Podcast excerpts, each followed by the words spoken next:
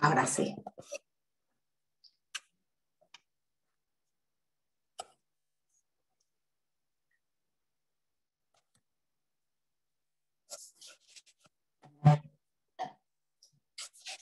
Bueno, buenas noches a todos. Eh, estoy chequeando, André, quisiera saber eh, si se me escucha bien, si me podés este, avisar, así puedo arrancar. Gracias, ahí me escribió, gracias.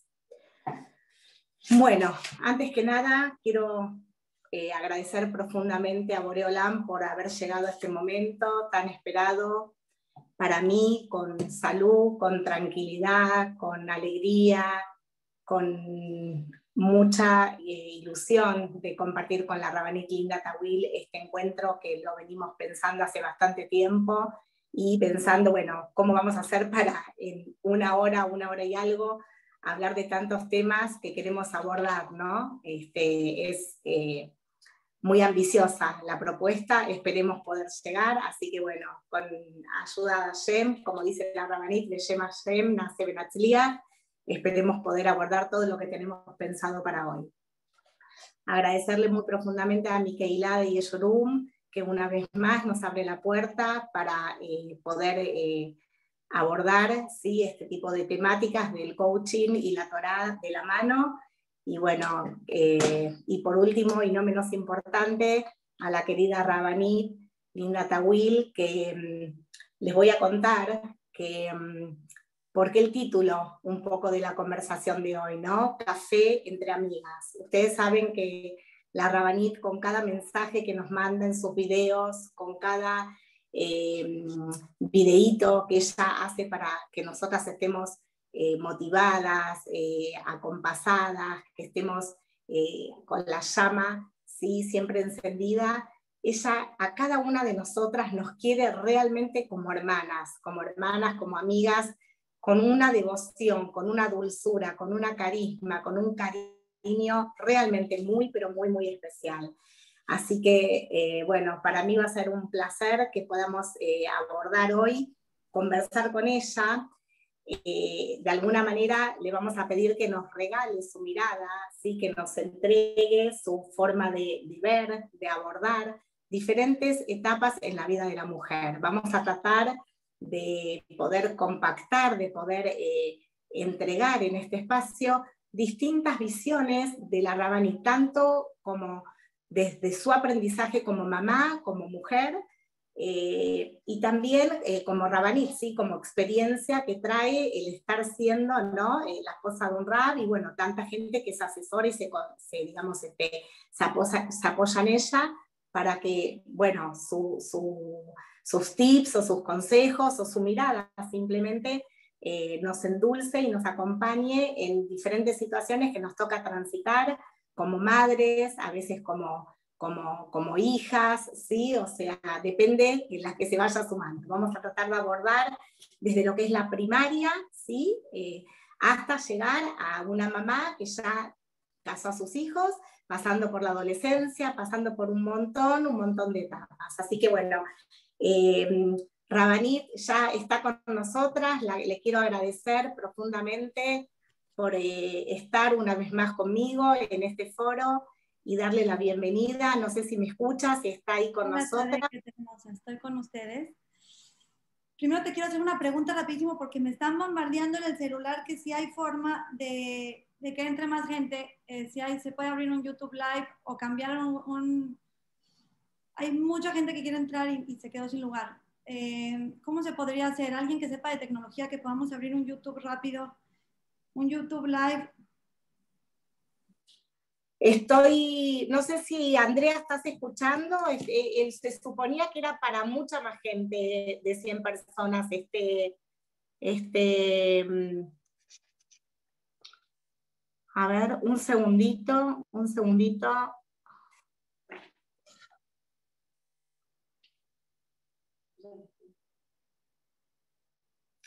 lo están viendo, eh, Rabanit, están viendo qué es lo que pasó. Estaba previsto para para realmente mucha más cantidad de gente. No sé qué pasó. Eh, Dalia, estoy tratando de ver si me pueden eh, poner mi, digo, si, si, me pueden abrir mi Zoom de Share Gesed, cabe toda la gente, pero se tendrían que, o sea, tendría que mandar por aquí el link y que se meta la gente al otro. Ah, ok, ok, podría ser una posibilidad entonces. Normalmente, sí. La vez pasada, a ver, habla Laura. La vez pasada el, Zoom permitió, estuvimos, éramos como 500 personas, 600, no, no, no, no me acuerdo. No sé, no sé, es un tema técnico que lo manejan desde el templo, lo están tratando de resolver. Ok, dame, este, yo voy a, voy a silenciar tantito mi, mi micrófono. Si, si nos regalan unos tres minutos, creo que vale mucho la pena porque hay mucha, mucha gente que quiere entrar. Yo voy a tratar de ver por mi lado. Ok, ok.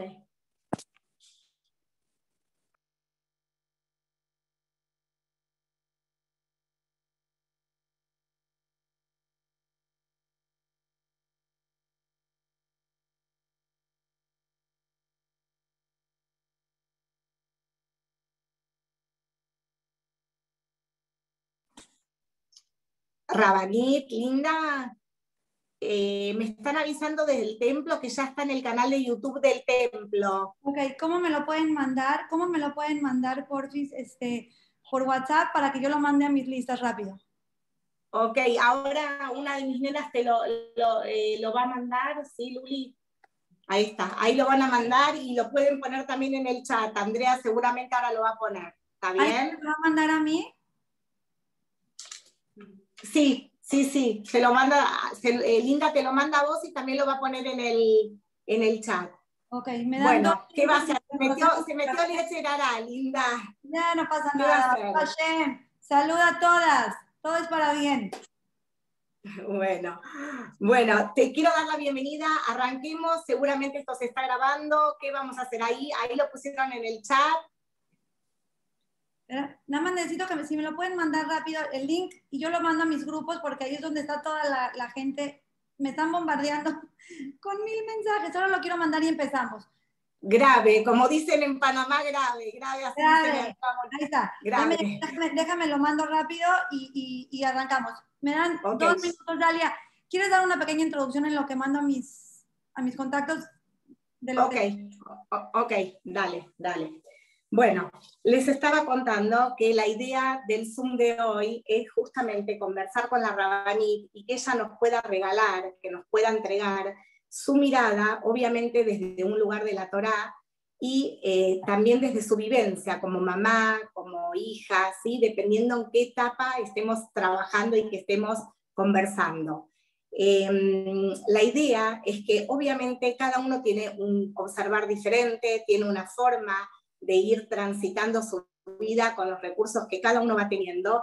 Pero bueno, para mí y creo que para todas ustedes es de muchísimo valor que la Rabanit nos entregue, nos regale eh, un, poquitito cuál es eh, la, digamos, su visión en cada una de las etapas. Y les decía que vamos a arrancar desde la etapa que sería eh, la niñez, ¿sí? empezando lo que es la primaria, lo que es la etapa de las nenas cuando empiezan con la escolarización, ¿sí? desde primero a séptimo grado. Entonces yo lo que, lo que quisiera es que la Rabanit, cuando pobre se está ocupando de lo técnico, ella, les pido perdón por esto, es, eh, estamos en la era de la tecnología y bueno, se ve que hubo un problemita con el tema de la capacidad del Zoom, les pido disculpas, pero la idea es que la Rabanit nos pueda un poquito digamos, no solamente regalar la mirada para las nenas que están en edad escolar, sino también para las mamás o las abuelas que acompañamos en algún punto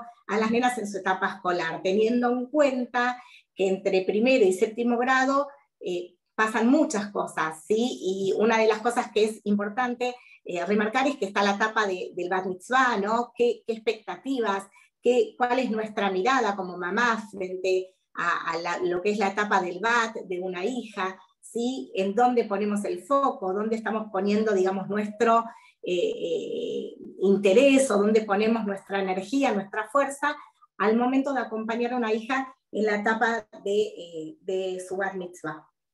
Y bueno, Em, no sé, Linda, si vos estás, si no, yo continúo. Estoy a punto, estoy a punto, son muchos grupos, estoy a punto, Besrat Hashem. Tranqui, tranqui, tranqui.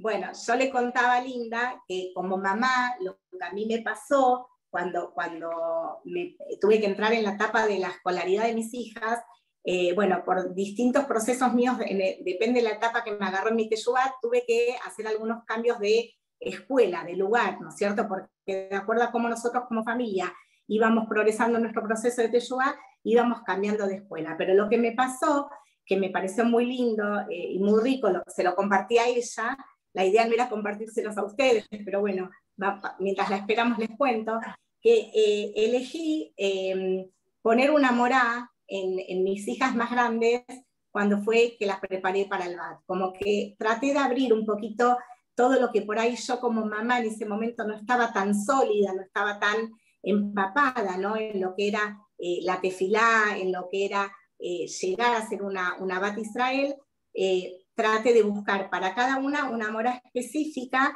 que la pueda acompañar en todo ese aprendizaje. Y por otro lado, también lo que hicimos fue recorrer eh, un montón de imágenes. Entonces, eh, la idea era que ellas puedan vivenciar en cada gemaj qué, cuál puede ser el aporte de ellas como Bnot Israel. Ya estoy, Sí, ¿ya estás? termina, pero ya te tenía que avisar que ya estoy. Listo. Bueno, te entregamos, queremos escuchar tu mirada. La mía me tienen todo el tiempo, así que queremos escuchar, que nos regales tú observar en, esta etapa, de la etapa primaria, ¿sí? incluyendo la, etapa del BAT de las nenas. Rabani, gracias. Agradeciéndote, Dalia, mi querida Dalia, por, por todo tu cariño, tu paciencia. Ustedes no saben la paciencia que me tiene Dalia y su cariño. Y le digo, es que perdón, no puedo esta semana. Bueno, no, no, no, no les puedo explicar su amor a lo que se dedica y la paciencia que me tiene Dalia. Gracias por el Zehut, a la comunidad Yeshurun y a todas ustedes por estar aquí. Eh, realmente abarcar el tema, los temas de una mujer, imagínense, o sea, necesitaríamos enciclopedias completas. Cuando Dalia me dijo que vamos a abarcar las etapas de la mujer, es como que, a ver, espérate, ¿cuántas horas quieres que hablemos?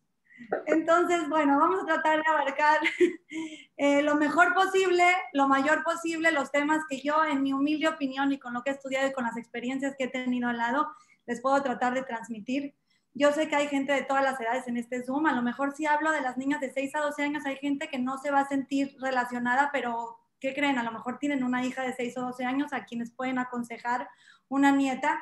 Eh, voy a tratar de hacerlo de la mejor manera posible. Como les digo, hay mucha información. A lo mejor vamos a tener que hacer una parte 2, no sé, pero vamos a empezar. Ok. La edad de 6 a 12 años. Primero voy a enfocarme un poquito a, cualquier mujer que me está viendo de 6 a 12 años, no sé si a esta hora hay niñas de 6 años, pero si le quieren poner la grabación después, les haría muy bien escuchar estas palabras.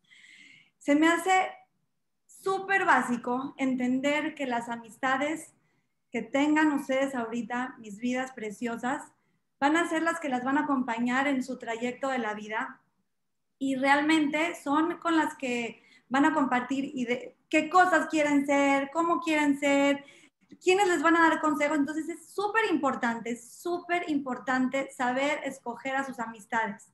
Tener un grupo de amigas sanas es básico.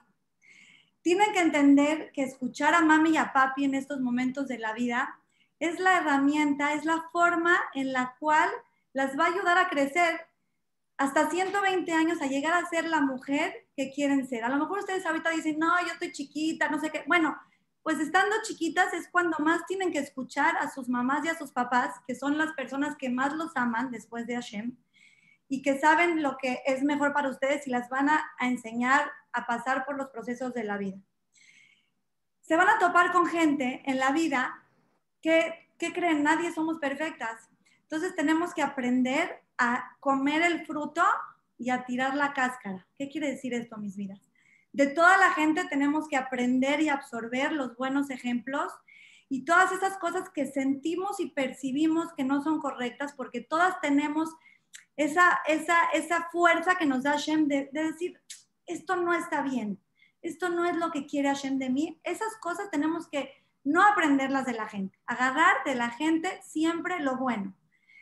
Tenemos que aprender desde esta edad a ver por los demás, a ver por los sentimientos de los demás, a ver que las otras personas importan y que lo que yo diga y cómo me exprese de ellas les puede cambiar su vida entera. ¿A qué me refiero? De las cosas más importantes, al terrible bullying que existe hoy en día.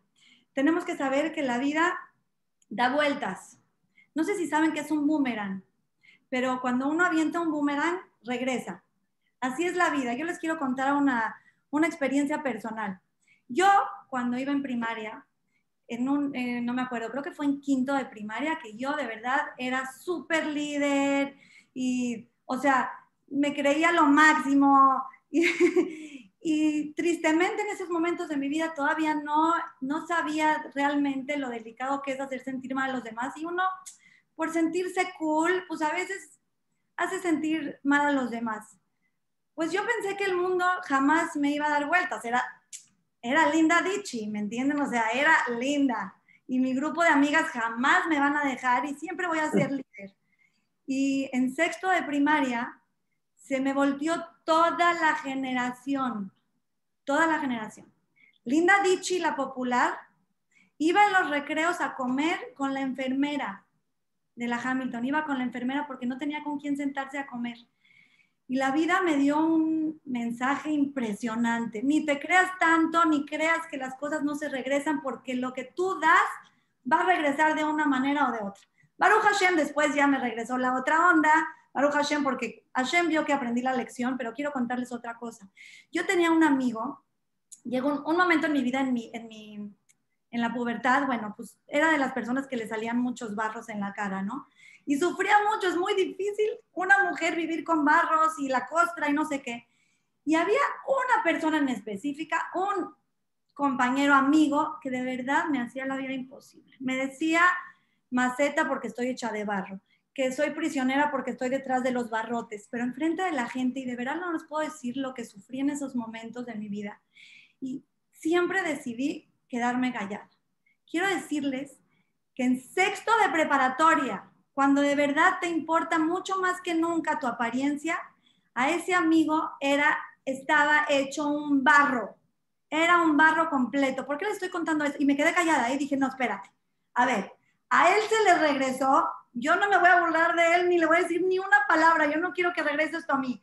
Queridas amigas, todas mis vidas, mis amores, tenemos que ser gente que le sube el ánimo a los demás. Tenemos que entender que la gente siente y que no podemos hacer lo que no nos gusta que nos hagan a nosotras. Eh, tenemos que saber que somos, somos las hijas de Hashem y tenemos que comportarnos como tal. Somos chiquitas, pero cada una de nosotros tenemos un valor impresionante y se acerca a nuestro bat mitzvah, el cual yo no tuve la oportunidad de hacerlo porque no se acostumbraba, pero les voy a decir, cuando mi hija tuvo bat mitzvah, tuve el, mérito de encontrar una clase del doctor Betech, del doctor Isaac Betech, de Jajam Isaac Betech. Por favor, por favor, es una joya. Se llama Las Doce Coronas. Y aprendí de esa clase, dije, ¿cómo una persona puede pasar un bat mitzvah sin escuchar esa clase? Lo mismo para los hombres que son las trece coronas. Tienen las dos versiones tienen que escuchar esa clase antes del bat mitzvah, porque el bat mitzvah no es una fiesta nada más, ni es que te den regalos, eso no es, es el momento más importante de su vida. Es el momento en, en, donde se les destina todo lo que va a pasar en la vida. O sea, imagínense lo que se tienen que preparar. Entonces, por favor, tarea, tienen que escuchar la clase del doctor Betech en topnet.com las 12 coronas para que realmente le saquen jugo y sepan lo que es un bat mitzvah y de verdad aprovechen al máximo. Eh, y quiero decirles que es muy importante que aprovechen estos momentos de su vida lo más alejados posible a la tecnología. Yo sé que van a decir como que, ¿what? O sea, ¿existe eso?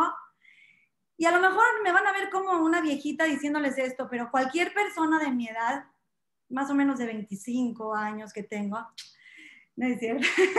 Cualquier persona de mi edad que vivió sin aparatos eléctricos, sabemos, Dalia me va a entender, sabemos que la vida era otra.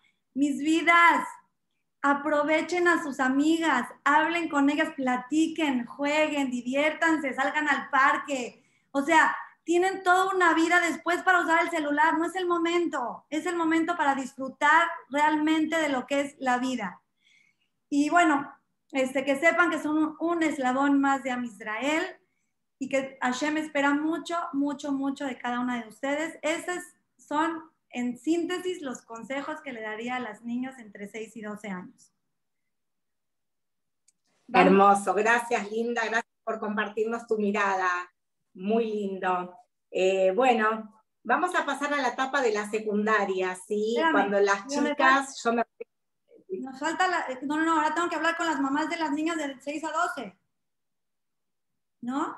Claro. Sí, y, y recién no era de 6 a 12. Pero ahora les voy a, eso fue a las mamás, ahora me voy a dirigir, eso fue a las niñas, ahora tengo que hablar con las mamás. Ah, las, a las mamás. Ah, ok, ok, ok.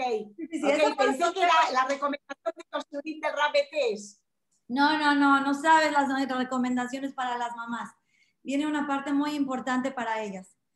Eh, primero que nada, tenemos que entender que Boreolam nos mandó unas Neshamot encargadas o sea, nos dijo, mis vidas, les encargo, estas, estas almas se las encargo, por favor, cuídenmelas, trátenmelas bien, pónganlas en mi camino, se las estoy encargando, es un préstamo, que vivan 120 Entonces tenemos que entender el trabajo más importante de nuestra vida es la construcción de esas almas. O sea, ¿qué otro trabajo tiene más responsabilidad en mi vida a que Hashem me haya encargado algo y yo sea la responsable de formarla. Entonces tenemos que entender, que número uno es nuestro trabajo principal. O sea, imagínense, o sea, toma mi vida, mis diamantes, ¿qué vas a hacer con ellos? ¿Los vas a tirar, los vas a ensuciar, los vas a pulir, los vas a cuidar? Entonces tenemos que entender que nuestros hijos y nuestras hijas son nuestra responsabilidad y un encargo que nos dio Boreolam. Tenemos mucho, mucho, mucho que hacer por ellos. La edad en la cual más nos necesitan de forma presencial es entre 6 y 12 años.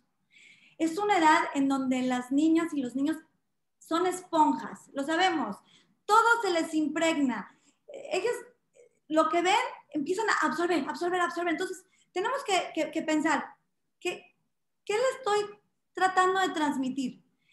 ¿Qué ideales le voy a transmitir para su vida? Porque esos seis años son básicos para ver qué va a pensar ella, qué va a buscar ella, qué va a querer ella. Tenemos que darles tiempo de calidad. Híjole, tenemos que darles tiempo de calidad. O sea, de verdad yo sé que estamos en una época muy difícil, pero cada época, cada persona ha tenido sus sus, este, sus en este tema. A lo mejor antes era jugar las barajas. Yo me acuerdo cuando de repente las mamás se iban a jugar las barajas y uno siente como que, ay, que no se vaya mi mamá. Bueno, ahorita es el celular, te necesita nuestro tiempo. ¿Qué significa nuestro tiempo? Si podemos mandarlos a la escuela en la mañana, ustedes saben la sensación de un niño que su mamá se despide de él en la mañana, de una niña, se despide de ella en la mañana, le da un beso, le da una verajá, ve que esté arregladita, ve que no le falte el lunch, a diferencia de un niño que no ve a su mamá en la mañana, que lo manda la muchacha, la empleada, ahora escuchen, hay veces que no se puede. Quiero contarles una anécdota personal. Este, les quiero contar una anécdota personal eh, que me acaba de pasar. Me acaba de pasar ayer. Yo eh, estoy teniendo, ya le estoy diciendo mis, mis intimidades. Bueno, estoy teniendo mucho problema para dormir los últimos meses, pero en una situación de verdad que se empezó a hacer muy grave. O sea, grave me refiero de verdad a dormir dos horas, o sea, ver el reloj, una, dos, tres, cuatro, cinco, a las cinco de la mañana decidir tomarme una medicina para dormir. Entonces empecé a sentir que, que mi, que mi día no puede rendir igual. O sea, una mujer necesita descansar. O sea, si tú lees un libro de Jinuf, tú vas a encontrar que parte fundamental para que una mamá sea una mamá tiene que descansar. El cerebro tiene que descansar. Entonces, tomé la decisión ayer junto con mi esposo de que, ok, mientras vemos qué está pasando y cómo podemos resolver mi tema de dormir, pues yo no voy a despertar a los niños en la mañana y no los voy a mandar a la escuela porque ¿cómo me voy a despertar a las seis y media si me dormí a las cinco? ¿Me entienden? Entonces, dijimos, bueno, ya, ahorita los va a mandar mi esposo hasta que, para que tenga unas horas de repuesto en la mañana para reponerme. Y ayer, pues agarré a mis hijos y les hablé y les dije, mis vidas, tengo que hablar con ustedes. Mamita en la noche no está pudiendo dormir. Ustedes saben cuánto amo todas las mañanas que los traigan a mi cama y abrazarlos y hacerles cosquillas. Y, pero me está pasando esto y esto y esto. Ok, me entiende, pero voy a regresar con mucha fuerza y me entendieron. Entonces, si hay una mamá que no puede por algún motivo, por el trabajo, por cuestiones de salud, por lo que sea, no puede darles cierta, cierto tiempo del día que es importante, hablarlo con ellos les trae mucha seguridad y mucha tranquilidad, hablarlo con amor y que sepan que por ti, si por ti fuera, tú estarías ahí metida con ellos todo el día. Este, tenemos que aprender a que nuestra, nuestra forma de actuar es mucho, mucho, millón de veces más impactante que cualquier palabra que le digamos. Eso es un hecho. Yo les quiero contar una experiencia de que en algún momento este, yo como que escuchaba a cierta persona hablar y hablar y a decir consejos y de repente tuve, eh, tuve una experiencia con esta persona, muchas experiencias, que me su experiencia me, se contradecía todo lo que decía, o sea, no había congruencia con sus palabras y con sus acciones en lo absoluto. Quiero decirles que nunca más quise volver a escuchar una clase de esta persona. No es que estaba enojada, simplemente no me entra el corazón. Si los actos de la persona no concuerdan, no me llegan. Entonces, si queremos algo de nuestros hijos, tenemos que ser ejemplo. Eh, si pueden poner el video que les di, porfis, para, para representar un poquito este tema.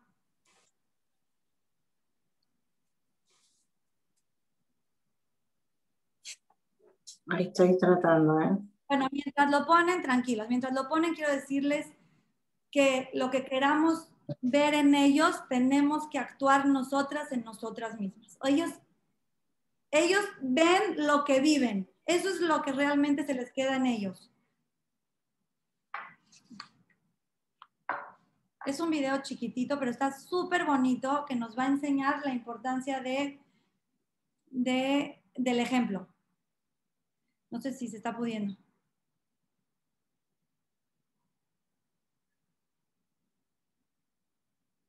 Si no, puedo seguir hablando un ratito más. Ok.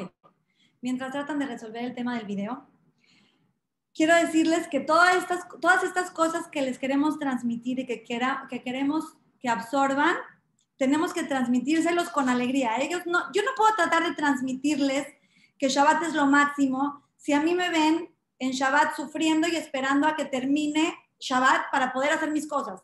No les voy a transmitir lo que es realmente Shabbat. Si quiero transmitirles el, el, el Kibuda el honor a los padres, no se los voy a poder transmitir si no ven cómo yo honro a mis padres. Aunque yo les diga y les diga, les diga, si no ven cómo yo agarro el teléfono y le digo Shabbat Shalom y le digo que lo amo. Y lo mismo con cualquier cosa en la vida. Si ellos no ven nuestra alegría hacer las mitzvot o cualquier cosa, les estoy diciendo, no nada más mitzvot, eh, ayudar, ayuda a mi vida, tienes que ayudar a tu hermano y de repente te ven a ti que tú no ayudas a nadie, no nada más no ayudas a nadie y le pides favores a todos espérate, quieres transmitir ideales, tienes que actuar con ellos. Y no nomás transmitirlos así como que tienen que respetar Shabbat, es muy importante, Hashem les dijo, hay que cumplir las mitos. Mi vida, Shabbat es lo máximo y que sientan tu alegría al respetar Shabbat para que vivan ese Shabbat. Kosher, les quieres transmitir que sean kosher, no pueden verte, ay, sufriendo en cada viaje, ay, mira, o sea, otra vez no puedo irme a tal viaje porque no hay comida kosher. No, tenemos el mérito de buscar a dónde comer porque, ¿qué creen? Estamos haciendo la voluntad de Dios y te ven con alegría, transmitiendo lo que les quieres transmitir, transmitir, les va a llegar al corazón, se les va a antojar hacerlo. Eh, tenemos que saber, Dalia, si no, si, no, si no se puede, no te preocupes, mi reina. Eh, no me permite compartir el video, Linda, no me lo permite. Tranquila, no te preocupes. Sorry. No te preocupes. Bueno, el video era, es un niño hablándole a su papá de la importancia de, entender cómo lo que hace su papá es lo único, es lo que se le queda. Y este, tenemos que saber algo muy importante, mamás, nuestros hijos no son malos. Eso me lo acaba de decir Rab Miller. Em, que, o sea, que dentro de su plática dijo, los, tienen que entender que los hijos no son malos, los hijos pasan por diferentes etapas en donde hay etcétera, igual que nosotros. No hay malos, no hay hijos malos. Ahora tengo que decirles algo básico, mamás, básico para la vida de sus hijos. Tenemos que llenarlos de autoestima. Una persona sin autoestima no sale adelante en la vida. Hay una comparación increíble que me fascina, que comparan eh, la autoestima con, con, un, con, los, con poker chips, con los eh, chips, ¿cómo se llama? Con las monedas del póker. ¿Qué quiere decir esto? No sé si alguien de ustedes sabe jugar póker. A mí me fascinaba, Aruja Hashem ya no. ¿Qué pasa con una persona que tiene cinco monedas de póker y de repente su contrincante tiene tres millones de monedas de póker? Y le llega una baraja, al de tres moneditas, le llega una baraja con una tercia. Y dice, ¿cómo? ¿Con una tercia? ¿Con una, con una tercia? Ay, lo bajo, no lo bajo. Y, y se queda pensando, ay, híjole.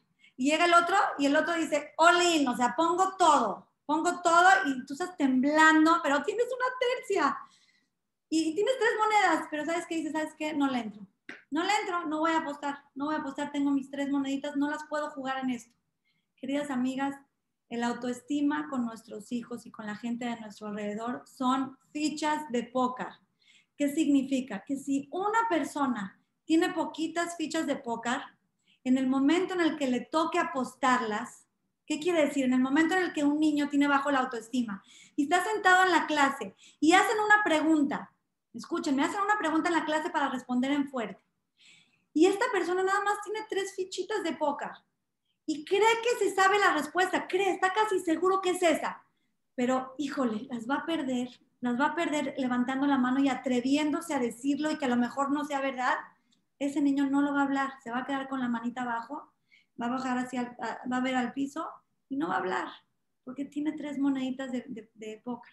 Pero su amigo que tiene 100 millones de monedas de póker, ahí dice, ¿sabes qué? Voy a decir fulanito de tal, cualquier cosa, si no es, ¿qué perdí? Tres monedas de póker, tengo un millón, no me importa. Y dice, y está mal, y no le importa.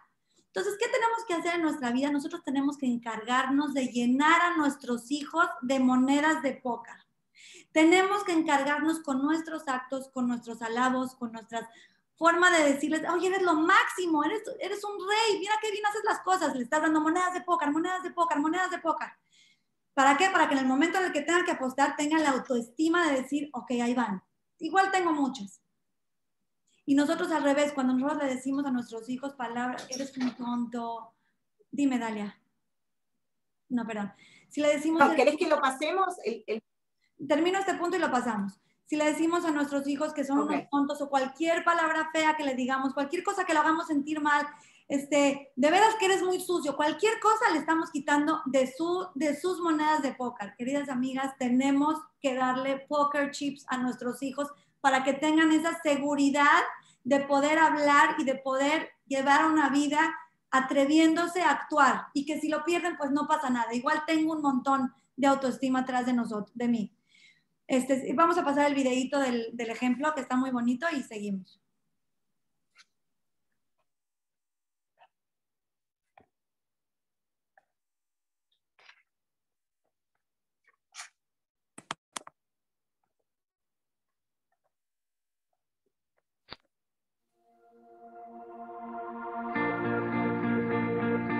Dad, you don't know it right now. but I'm watching you. Watching the things you do. I'm watching the way you treat people.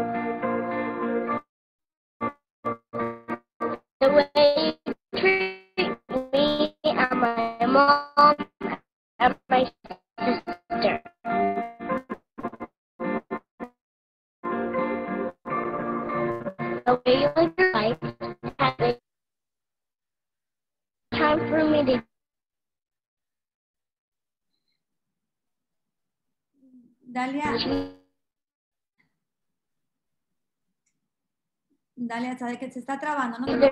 Ya no lo pongas, Dalia, está muy mal. career and provide for my family.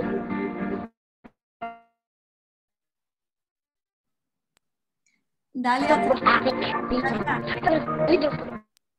Dalia se está, se está, está muy cortado, mi reina. No, no, no se ve bien. Si quieres, ya mejor quítalo.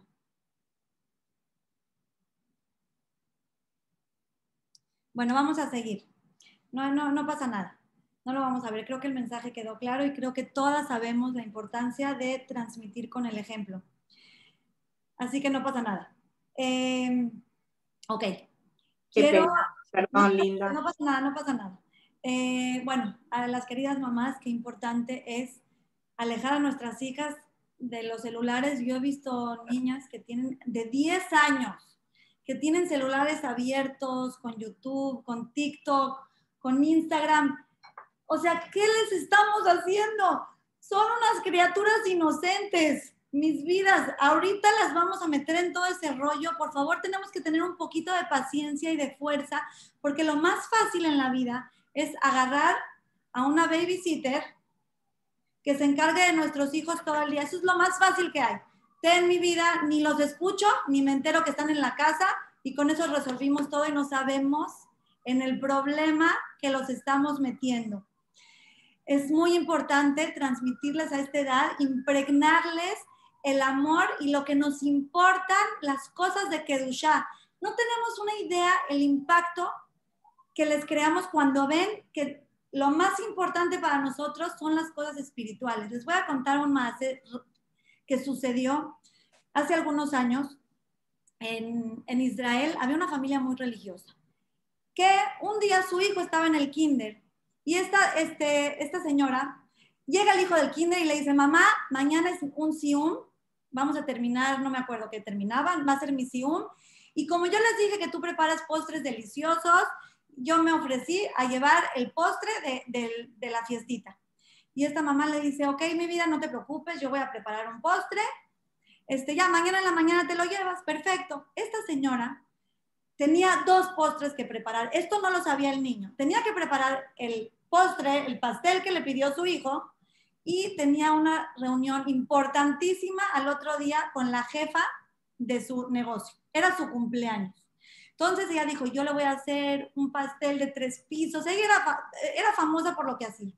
Se esmeró, hizo un pastel de tres pisos, ya lo terminó, le puso este fondant y todo. Y cuando ya es muy tarde, dice, ay, ay, el postre de mi hijo. Ay, ¿Sabes qué?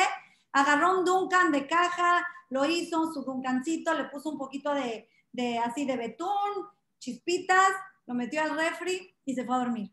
Al otro día, su hijo emocionado ya se va a ir a la escuela porque él va a llevar su pastel. Y la mamá está dormida, él se despierta temprano para ir, abre el refrigerador y con qué se encuentra con el postre, con un pastel, un cake de tres pisos y dice, no, mi mamá, mi mamá de verdad es lo máximo.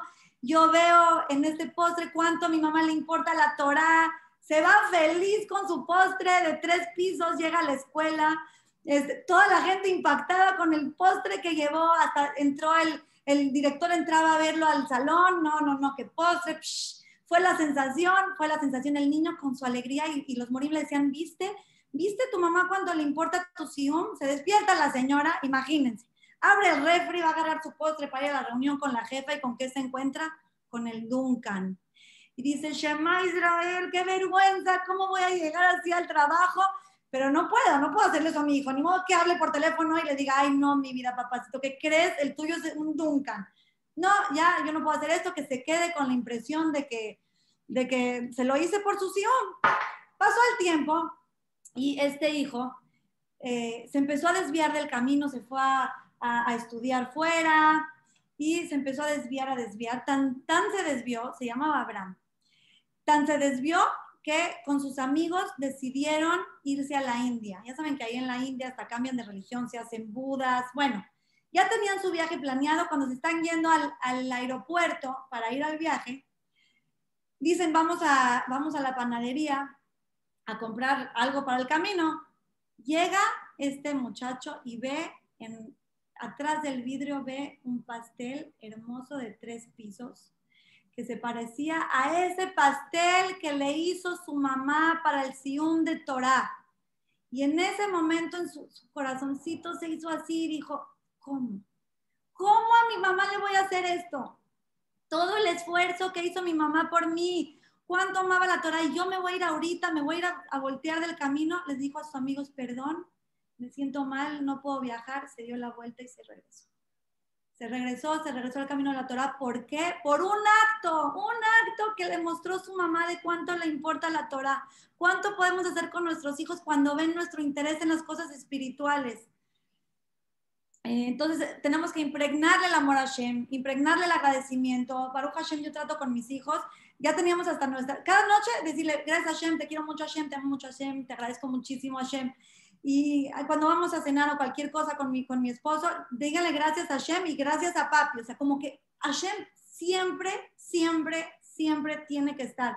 Nos tienen que escuchar diciéndole a Hashem, te amo, para que ellos sientan ese Hashem, te amo. Ustedes de repente ven a mis hijos jugando vagamon y lo ven con los dados así, ay Hashem, Hashem, te lo pido, please, please, doble seis, Hashem, please. Y se lo echan, ay, gracias Hashem, te amo. O sea, tenemos que impregnarle eso desde chiquitos porque después es muy difícil crear esa relación tenemos que hacer mucha tefilá, mucha tefilá, el jinuj, la educación de nuestros hijos, el 90% es tefilá y ayuda del cielo.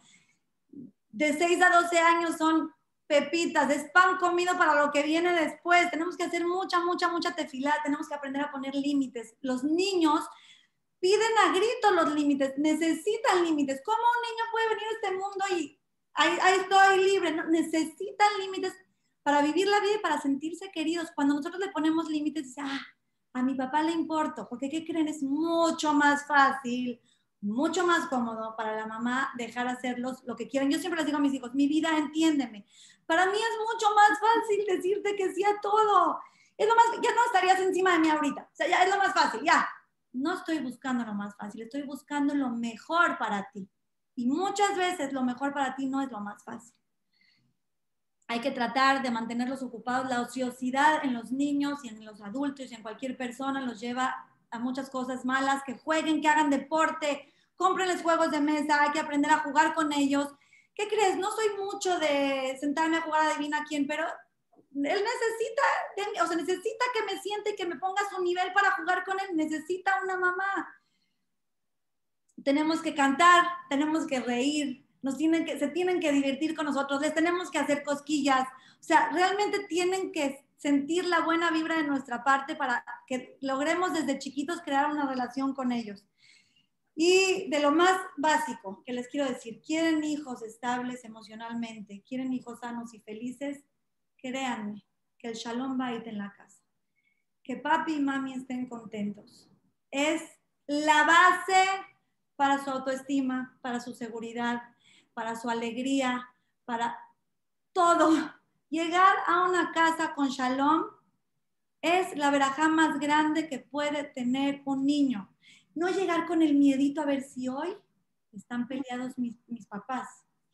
A ver si hoy es el día que mi papá no le va a hablar a mi mamá y me va a mandar a decirle algo. No puede existir eso. Las discusiones son en, en el cuarto sin que sepan, que ni sepan tienen que vivir en un lugar armónico. Ahora, para lograr todas estas cosas que estamos diciendo, primero que nada necesitamos Yatash Maya, ayuda del cielo.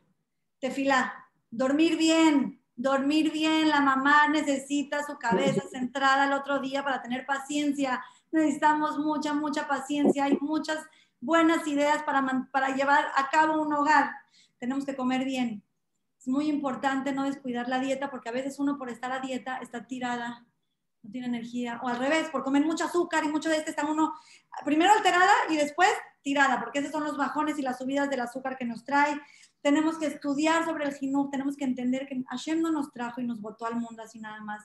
Nos manda muchos consejos, muchos rabaní, muchos libros para leer, para llenarnos de consejos que nos ayuden a esta tarea tan hermosa y tan complicada que tenemos en la vida y tenemos que tener la casa lo más organizada que podamos porque una casa organizada es una cabeza organizada.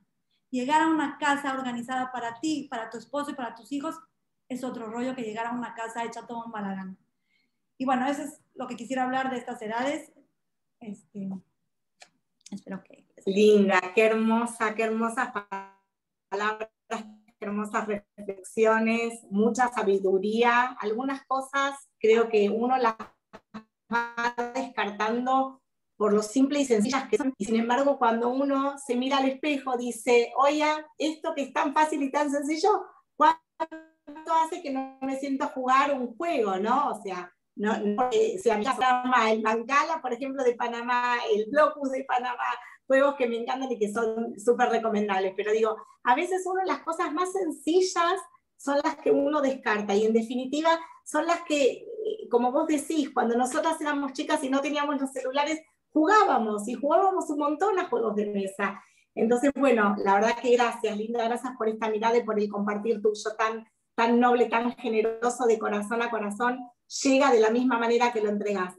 Bueno, vamos a avanzar un poquito, aunque no podamos abordar todas las etapas, pero bueno, se viene la etapa de la adolescencia, se viene la etapa del secundario. Sé que por ahí las etapas en la escuela en Panamá o en Estados Unidos o en Israel mismo no son exactamente igual que acá, ¿no? Secundario acá es desde los 13 años hasta los 18, por decir. Pero bueno, sabemos a qué etapa nos referimos, es la etapa que las nenas eh, Hazel Shalom pueden tener alguna situación también con el tema de la alimentación, el tema de me veo bien, me veo mal, me veo flaca, no me veo flaca. Muchas nenas que están por ahí con temas de, de, identidad, de autoestima. Eh, bueno, el tema también de que depende la escuela, depende qué tipo de escuela van. El tema de, eh, por ahí, la exposición con los varones o los varones con las nenas, ¿no? Yo soy mamá de nena y hablo mucho desde el lugar por ahí de, de femenino, pero bueno, genérico esto, ¿no? bueno, me parece que es una etapa que hay mucho para, abordar y mucho para desarrollar. Ojalá podamos hoy llegar a más, pero no importa, Linda, abordemos lo que hasta donde llegamos, llegamos. Este... a lo mejor alcanzamos a terminar con la adolescencia y la otra parte es que la parte de Shiruhim, la parte de Shalom Bait es tan grande, Baruch Hashem, que a lo mejor podríamos tener otro encuentro para abordar esos temas. Pero vamos a empezar. Es que Shidujim, las adolescentes nos matan si no hablamos de los Shidujim, aunque sea un, un algo al final de la conversación. Pero bueno, Podemos, eh, podemos, podemos, tengo una clase o sea, tengo, no una clase, tengo, tengo que decir para las recién casadas, para las mamás, para las suegras, es muy importante, pero como les dije al principio, o sea, tratar de abordar a la mujer en una hora es como, y aparte de fin, es una locura. Somos muy, complejas. Somos muy complejas para esto, Baruch Hashem. Bueno, Baruch Hashem. vamos a hablar un poquito de la adolescencia. Dale. Primero, para, bueno, para las, para las adolescentes que me están viendo, tenemos que entender, y las entiendo perfecto, es, un, es una época de pura revoltura en la cabeza, no sabemos ni lo que queremos, no entendemos por qué una cosa sí, por qué otra no. Tenemos cambios hormonales que nos hacen cambiar de carácter, no son ustedes, somos todas las que pasamos por esta época, es una cosa natural que existe y que, ¿qué creen? No caen mal. Mucha gente cree que cae mal porque está en esa edad y no caen mal, o sea, todos lo vivimos y sabemos lo que es y es parte de la vida y mucha gente cree que, bueno, nos sentimos en esos momentos incomprendidas, o sea, nadie me entiende, nadie me entiende, pues no, nadie te entiende mi vida porque eres un adolescente, mi amor.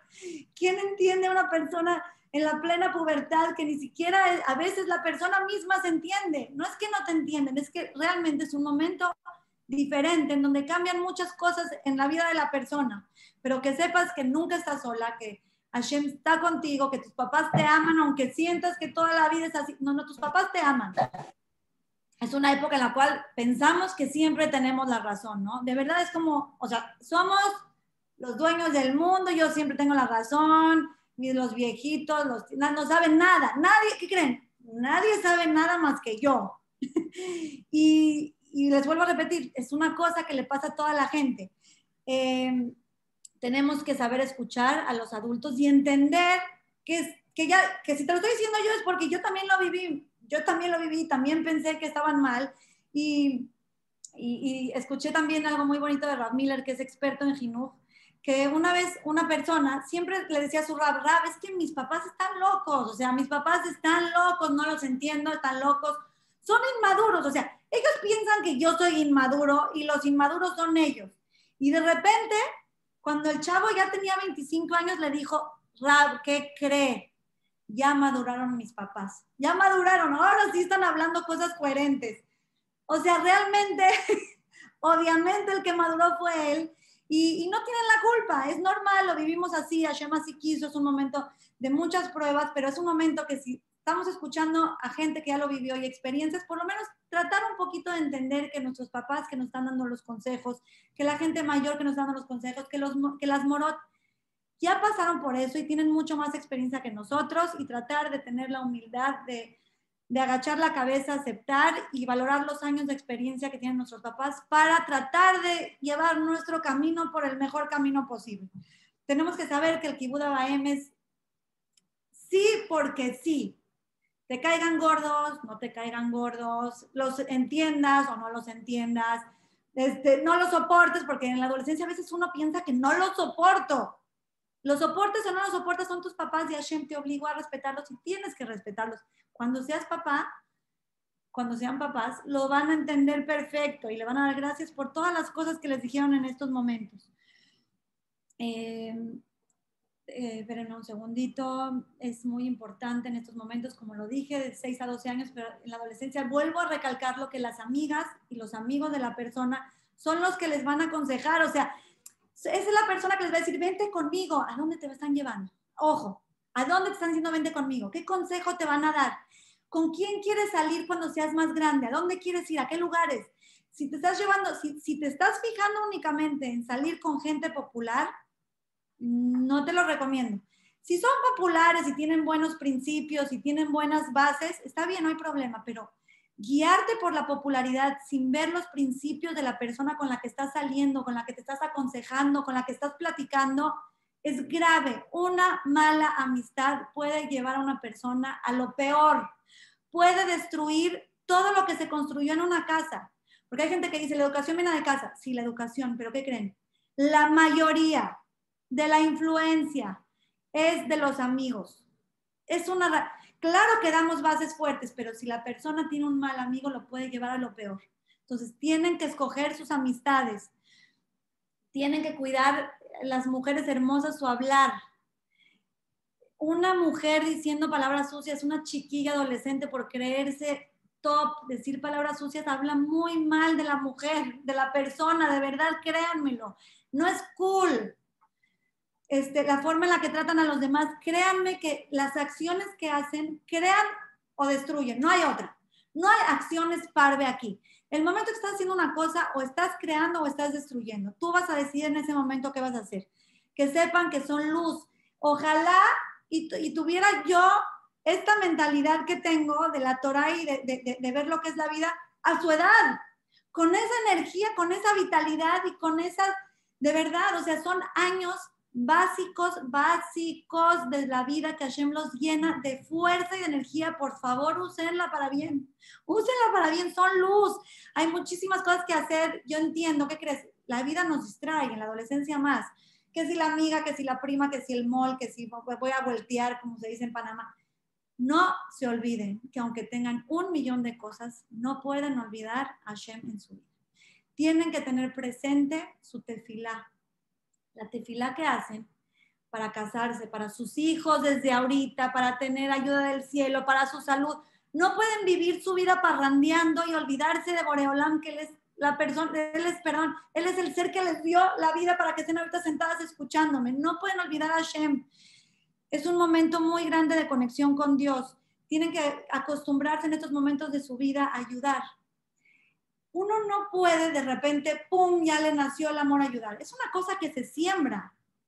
Y si tú a esta edad de la adolescencia, que tienes toda esa fuerza y esa vitalidad y ese tiempo, que no tienes hijos para ir y ayudar, si no lo ocupas en esto, ¿cuándo crees que de repente te vas a despertar y vas a decir, ay, amo ayudar?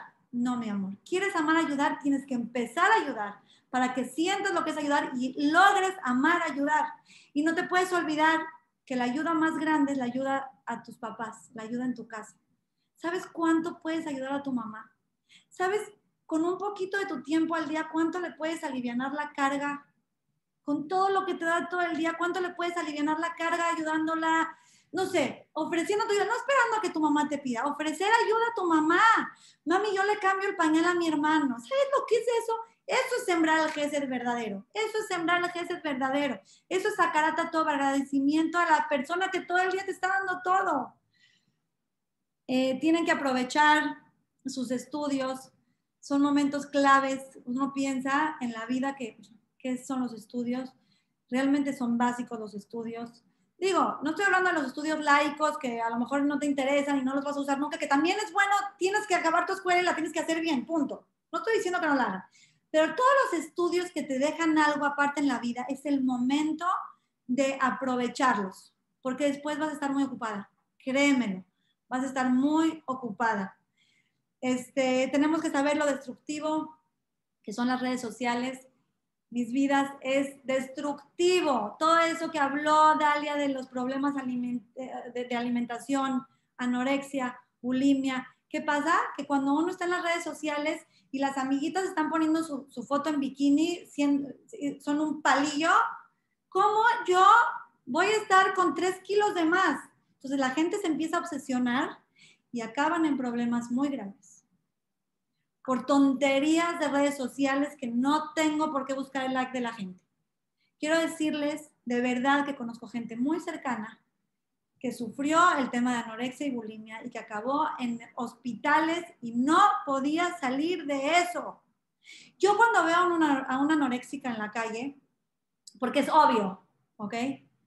Yo les enseño a mis, hijas, yo les digo, mi vida, por favor, vela. Nada más vela para que me entiendas cómo se ven. Es una enfermedad, pero la enfermedad empieza con la psicología de la persona porque empieza a, en el momento en el que yo me empiezo a comparar con los demás, automáticamente mi cerebro empieza a crear una competencia que no tiene por qué existir, porque yo soy yo. Y porque esa persona que está ahí, número uno, ni siquiera sé si está así, porque ya con los, todos los filtros que hay hoy en día, a lo mejor se redujo 26 eh, kilos en la foto que salió, pero tengo que aprender a quererme y aprender a entender que no hay mujer perfecta y que la perfección que estoy buscando tiene que venir del alma. Porque la persona lo aleno por buscar, Dios no lo quiera por buscar perfección de físico, puede acabar en situaciones muy graves. Eh, les recomiendo mucho que vayan a clases de Torah. Les digo, después van a estar muy ocupadas, es momento para construirse como Yehudiot. Son cosas que nos llenan el alma, son cosas que nos ayudan a seguir adelante en la vida. Eh, por favor, es muy importante darse a respetar, son las hijas del rey, son las hijas del rey y no valen, su valor no es por su físico, su valor no es por un buen post, su valor no es por ser show off, su valor es lo que su alma tiene y aporta a los demás y al mundo entero. Esa luz que tienen adentro es el valor que tienen. Lo otro es oscuridad, es vacío, es mentira. No estoy diciendo que se descuiden, pónganse bonitas. No busquen la perfección. No busquen la perfección. Y bueno, eso es lo que quería decirle a las jóvenes. Y viene la parte de la mamá de los adolescentes. ¿Ya me la he hecho de una vez? Ok, a mí me decían, cuando mis hijos eran chicos, me decían, Linda, hijos chicos, problemas chicos hijos grandes, problemas grandes, y yo decía, ay, por favor, o sea, o sea, cuando tenga hijos grandes ya, les digo, es hora de dormir, se van a ir a dormir, les digo, es hora de bañar, se van a ir a bañar, o sea, no me van a venir a decir que hijos chicos, problemas chicos. Ahorita mi hijo está tirando la leche, mi hijo se hizo el del baño en el sillón y sí, tenían razón otra vez las mamás. Hijos chicos, problemas chicos, hijos grandes, problemas grandes, es lo que es. Llega el tema de la, llega, llega la época de la adolescencia y viene una época difícil. Es difícil, no podemos evitarlo. Es una parte de la vida, es hermosa, Baruch Hashem por ella, pero es una época difícil. Lidiar con adolescentes no es fácil y en esta generación es mucho menos fácil y en cuarentena con COVID ni se diga, lo aleno, lo alejen, Baruch Hashem por todo. Quiero decirles que es muy importante estar en equipo con el esposo, muy importante. Número uno, llevar la misma línea porque si los hijos no ven coherencia en los papás, crean descoherencia en sus cerebros y no, no, no, no, no le dan la autoridad al papá o a la mamá de decir lo que sienten. Pero yo hablo de, una, de un equipo más allá de lo que vean los niños. Un equipo es sentir que no estás sola en esto. Yo a veces cuando tenía cualquier cosita con mi adolescente, iba con mi esposa y le digo, mi vida, Baruch Hashem, que estamos juntos en esto. O sea, imagínate que, que, aparte, Dios no lo quiere, estemos peleados. O sea, me, me daría un tiro. O sea, Baruch Hashem, que estamos juntos pasando por eso. Entonces es muy importante hacer un equipo con el esposo, es muy importante. Las pruebas se pasan de diferente manera. Como mamás de adolescentes tenemos que aprender a comprenderlos, porque nosotros también fuimos adolescentes y como les dije, nosotros también pensamos que teníamos la razón. Nuestras hormonas también estaban disparadas. Eh, el yetrara estaba todo lo que daba, porque fuimos adolescentes también. No podemos exigir de ellos algo que realmente si nos sentamos y lo pensamos, a lo mejor ni siquiera existe. Claro que tenemos que tratar de sacar de ellos lo mejor, es nuestro trabajo, pero ponernos un poquito en su lugar y entender con quién estamos hablando y que se sientan entendidos. Tienen que tener en la casa con quién hablar. Porque si en la casa no consiguen con quién hablar, van a buscar en la calle quién los pueda escuchar. Y si lo escuchan en la calle, les aseguro que el consejo no va a ser el mismo que el que le van a poder dar ustedes. Jamás. No tenemos idea con quién pueden llegar a, desahogarse y hacer sus preguntas normales de la vida.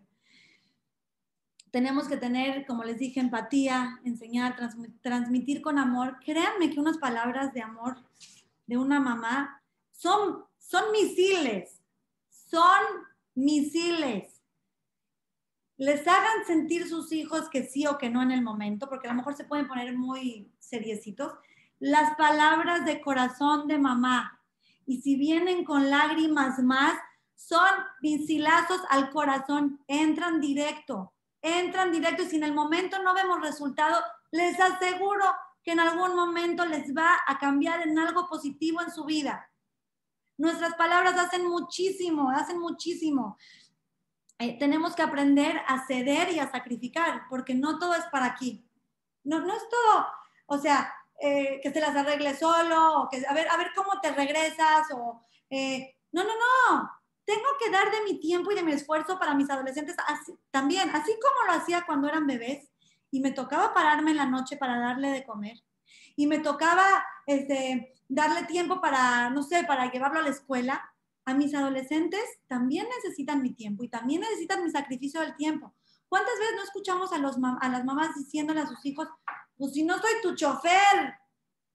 No, mi amor, no, no eres su chofer, mi vida, eres su mamá. Eres su mamá y sí, muchas, muchas veces lo tienes que llevar tú. Y muchas veces la del carpool tienes que ser tú y ella tiene que ver que tú eres la del carpool también. Y ella tiene que ver que tú fuiste a su presentación de no sé qué y que dejaste el café con tus amigas para ir con él o con ella. Tenemos que saber ceder y sacrificar. Tenemos también que saber pedir perdón. Es muy importante. Hay gente que piensa que los papás no pueden pedir perdón, o sea, como que son una roca y tienen que mantener su postura de los líderes de la casa y de fuertes y quiero decirles que la postura de más líder en la casa es esa persona que aprende a agachar la cabeza y a pedir perdón. Eso es ser un líder. ¿Quieres ser un líder? Que vean que cuando te equivocas les pides perdón. Sí, son tus hijos, eres su mamá. Pues sí, yo le pido perdón a quien me he equivocado, sean mis hijos, sea mi empleada, sea mi papá, sea el, el señor que ni conozco abajo y sin querer lo pisé me equivoqué, tengo la humildad de pedir perdón y en ese momento le doy un mensaje para toda su vida de ser humilde y dejar el orgullo a un lado. Muchas veces nos equivocamos. A mí me ha tocado regañar a mis hijos cuando pensé que hicieron algo. Y los regañé y de repente sale que no. Mi vida, perdón, perdón. Tienes toda la razón, me equivoqué. Mi amor, te amo. Perdón, vi malas cosas, te amo, perdón. Ojo, todas las cosas que le estoy diciendo, no soy la mamá perfecta ni cerca ni cerca. Que Boreolá me dé salud, fuerza, energía y sabiduría para poder ser una gran mamá y yo todas las noches le digo a Hashem, por favor, yo, nunca, que, nunca es pedirle de más a Hashem. Acuérdense que estamos hablando con el rey del mundo. Entonces yo le digo en la noche, Hashem, please, please, ayúdame a ser la mejor mamá, la mejor esposa, tu mejor hija, la mejor hermana, la mejor hija de mis papás, la mejor vecina, la mejor amiga. Y bueno, necesitamos ayuda del cielo para lograrlo. Pero sí hay que aprender a pedir perdón y, y es, una gran, es un gran mensaje que le vamos a hacer. Ahora es muy importante, lo que es importante para ti es importante para mí. Queridas amigas, muchas veces a mí qué me importa su fútbol. En mi vida me gustó el fútbol, jamás, ni le entiendo. Que si el delantero, que si el trasero, que si el no sé qué, que si el no sé qué, no entiendo nada. Pero en el momento en el que mi hijo viene a platicarme de su partido de fútbol, espérate, es importante para ti, es importante para mí. No, o sea, no, no, no, tengo que esperar a que a mí me interese el fútbol para poder compartirlo con mi hijo. Si espero que me interesen sus cosas, nunca voy a tener de qué platicar. Tengo que hacer que me interesen sus cosas. Eh, ok, cuando, sientamos, cuando sintamos que las cosas no van como queremos, muchas veces eh, estamos en lo mismo. O sea, una vez una persona me, me, me contactó y me dijo, o sea, Linda, todos los días tengo el mismo problema con mi hijo para despertarlo. Todos los días de la mañana voy, lo amenazo, eh, lo, lo, castigo y llevo así años. Yo le dije a esta persona, Reina, si llevas años haciendo esto y no te funcionó, cambia de estrategia. O sea, no te funcionó, llevas años, tú solita me lo estás haciendo, llevas años no es cuando lleves años o cuando lleves cierto tiempo haciendo algo y no te funciona, cambia de estrategia, porque lo único que estás creando en ese momento es tensión, amenazas, ni siquiera estás ganando nada. Entonces, cuando sintamos en algo que estamos presionando o que estamos tratando de hacer algo por nuestros hijos y no está funcionando, y volvemos a tratar y no está funcionando, tenemos que buscar otra solución. Tenemos que, tenemos muchas herramientas, como les dije, hay libros de Jinuj, libros de, de la educación. Hablar de Jinuj en general, de la educación de los hijos, es imposible. Cada cabeza es un mundo, cada persona es una historia, cada mamá es diferente, cada situación es diferente. Entonces, no hay un, una receta mágica de, Rab, dígame esto, espérate, mamá, o sea, espérate.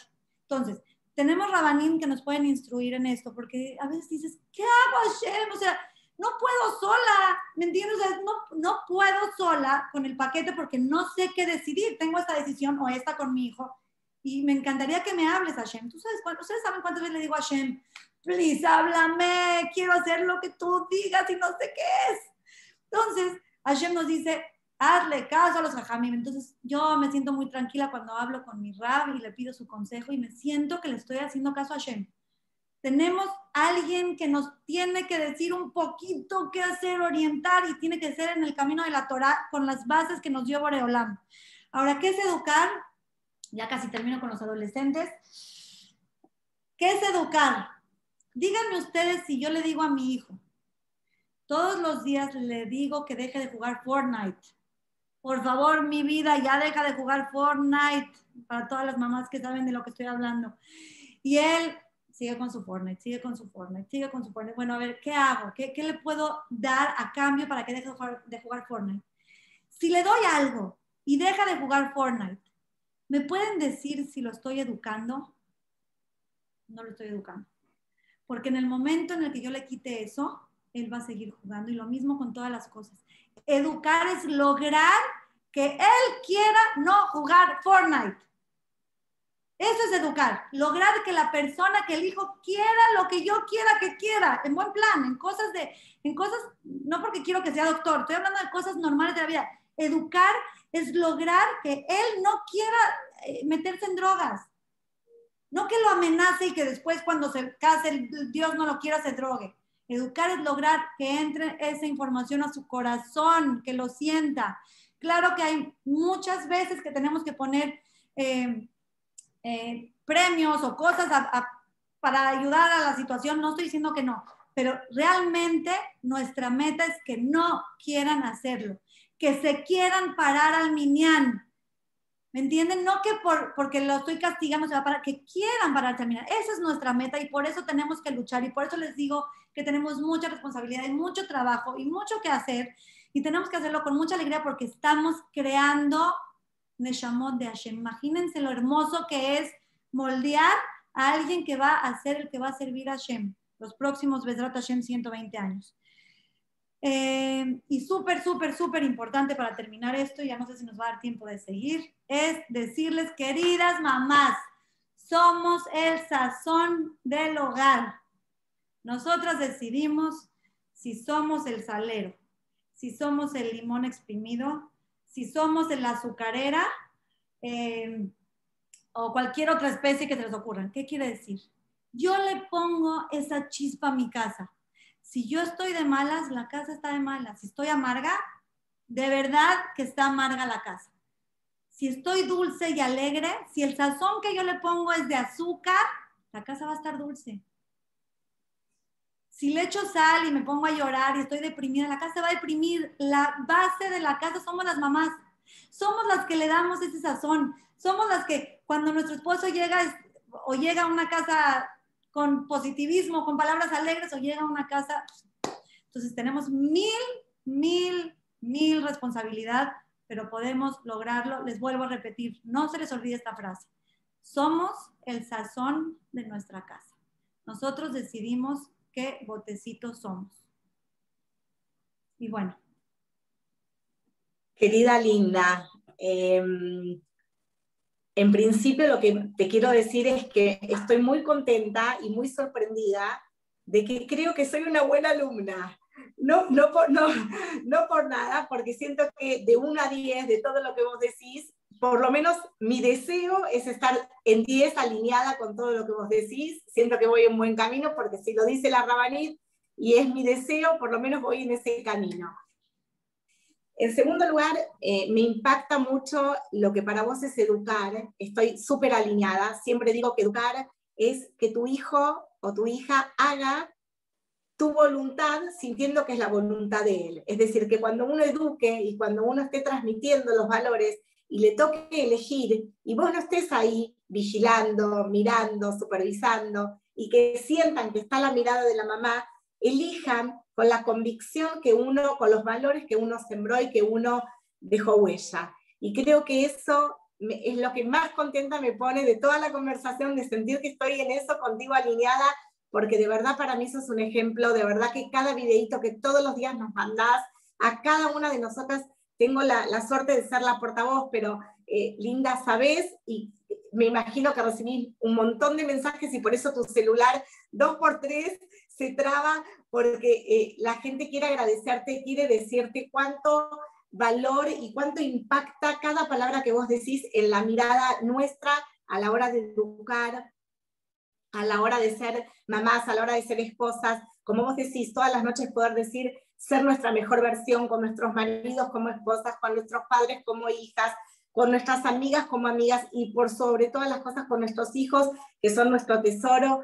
Eh, me siento súper identificada, soy la Pulcar, seguro, siempre soy la mamá que salgo, llevo, traigo, me encanta hacerlo, lo hago con mucha alegría, entiendo de que para eso ayer me mandó la fuerza, la energía y de verdad, de verdad que estoy feliz por todo lo que pudimos eh, eh, conversar, cosas que ni me imaginé que ibas a decir y que valoro un montón. estoy muy contenta, muy contenta de, de, de verdad de estar alineada contigo en esto. Sé que nos quedó un montón de cosas sin conversar, sé que las adolescentes por ahí se quedan desilusionadas, pedimos perdón, tuvimos algún problemita técnico con el tema de la capacidad del Zoom. Si Dios quiere, vamos a hacer una segunda parte, de Srata y que podamos hacerlo. Quedó toda la parte de los shidujim, de la secunda, de la, de la elección de las carreras, qué estudiar, dónde estudiar, cómo elegir nuestros estudios universitarios, ¿Qué nos pasa a las mamás en ese momento cuando vamos casando un hijo, un segundo hijo, un tercer hijo? ¿Qué nos pasa al matrimonio, ¿sí? cuando nos vamos quedando con menos hijos en la casa? ¿Qué nos pasa cuando somos abuelas? Hay muchas abuelas, ahí estoy viendo justo a Lili Penjazo que justo la tengo ahí que nos está mirando. Digo, ¿cuánta, qué emoción, qué fuerte que es para una mujer ser abuela. Bueno, hay mucho, mucho, querida Linda, para, para conversar. Sé que te, te, entregué un paquete muy grande, muy ambicioso porque uno quiere escucharte en cada rinconcito de nuestras vidas y vos me decías, pero yo, por ejemplo, todavía no casé a todos mis hijos, no viví esa etapa, no importa. Confiamos y sabemos que por ser Rabaniti, que por las experiencias de la gente que te consulta, de la gente que llega a ti con, con, la angustia o con la desesperación o con simplemente contarte el compartir algo lindo, como yo cuando te escribo y te quiero contar algo hermoso que me pasa en mi vida y que te lo cuento también por el simple hecho de saber que estás ahí para mí y todas creo que sabemos que estás para nosotras. Nosotras lo valoramos, lo agradecemos. De verdad y de corazón no tengo palabras. Vos siempre me decís, love you, son, son mis hijas, son mis hermanas, son, son todo para mí. Nos, nosotras sentimos lo mismo para con vos. O sea, sos realmente una persona muy especial, con una llama que todos los días nos, nos alimentás y nos, nos das, pero así sentimos un abrazo cálido Sabemos que son tiempos difíciles, en toda la pandemia tuvimos tus mensajitos, cuando no pudiste y no estuviste por tu celular o por Israel o por lo que sea, te extrañamos, yo ponía viejos videitos, te volví a escuchar, de verdad, de verdad que es un placer. Hoy me enteré que tenés también grabadas todas las conversaciones en eh, YouTube, me contabas hace un rato, cualquier cosa que podamos acceder a eso, que nos pongas, cómo se hace para, para encontrar, porque eso es algo que de verdad, que a pesar de que estoy muy cerca tuyo, no sabía que eso existía, si lo querés poner en el chat. Gracias, gracias, gracias. Sin palabras, sin palabras, linda. No se te oye, estás silenciada. Ahora ya me ganas de llorar. Sin palabras. Soy muy afortunada. Por hablarme me quiere mucho. Soy muy afortunada y algo hice en mi vida pasada para merecer estar cerca de ustedes. Te doy mi palabra que para mí es un regalo y lo que me han hecho crecer y su cariño. No, no sé si me entienden porque a lo mejor no entienden que aunque yo no las vea, las, las quiero. No sé cómo explicarles. Es algo como que, no sé, puede ser que sean las Neshamot, no me pregunten, pero gracias por su tiempo, Dalia. Gracias por tu cariño. Eh, para mí es un placer poder dar un poquito de lo que siente mi corazón o de lo que he tratado de, tener con el tiempo, con la vida. Hay mucho más de quién aprender, de Jinugi y todos estos temas. De verdad, les quiero decir que lean libros, es lo máximo que hay, son mis compañeros, son mis maestros. Eh, y lástima, bueno, no lástima, Baruch Hashem, es que era imposible. Yo cuando le dije a Dalia, le dije, Dalia, híjole, no creo que alcance a decir todo, tengo tanto que decir y por eso empecé esta plática diciéndoles, híjole, está difícil. Yo con muchísimo gusto puedo hacer una segunda parte para todos los otros temas que se me hacen básicos e importantes, con mucho, mucho gusto. Lo planeamos, Dalia, lo mandamos y, y bueno, quiero decirle a todas que las quiero mucho, gracias por su cariño, por su tiempo, por su entrega, que Hashem las venía con todas las verajot de la Torah. Dalia, eres una luz eres un angelito, te quiero y yo estoy segura que todas las cosas que dije las sigues, por eso, porque tienes a tus hijas en el Derecha Torah con mi Bot y ven por Yosef. Que Hashem nos dé el zehut a todas y a de verdad que nos dé el zehut, el mérito, porque criar hijos, como les dije, es la tarea más importante de nuestra vida, que nos dé el mérito de hacerla de la manera correcta, que nos dé la paciencia, la inteligencia, las herramientas, la fuerza, la energía, que nos permita dormir bien para despertar con bien. Y que Besrat Hashem tengamos el mérito de ver a todos en la Jupá, en el camino de la Torah, en buenos caminos, en buenas influencias, que sean luminarias de Am Israel y que pronto veamos la llegada del Mashiach, pronto, pronto, pronto, en alegrías. Amén, amén. Gracias, Linda. Gracias, Rabanit. Y bueno, y si no llega el Mashiach, en unos días, en unas semanas, nos encontramos. Que nos dé chance lo podemos hacer muy cerca si quieres para que no se pierda el feeling. Lo, organizamos, lo organizamos cerca, Besrat Hashem. Besrat Hashem, Por tu tiempo, por tu cariño, por tus palabras. Las quiero mucho, mucho, mucho, mucho, mucho. Les mando un beso. Gracias por todos los días o los días que ven ver mis mensajitos, salen de mi corazón. Espero que lleguen al suyo. Y gracias a Hashem por mandar la inspiración, las palabras correctas en el momento correcto. Y bueno, las quiero mucho y les mando un beso. Gracias, Rabanit, que Boreolam se lo recompense solo con alegrías, con semajote, cada uno de sus hijos, con su marido, siempre juntos, en alegrías, en todo lo mejor. Es el deseo de todas las personas que están acá presentes y las que lo van a ver seguramente grabado, que serán muchísimas más. Linda, love you. Gracias, gracias, gracias. Gracias a todas por participar, gracias a la comunidad de Yurum por el espacio. Nos vemos pronto, Besratayem. Gracias, gente. Nos vemos.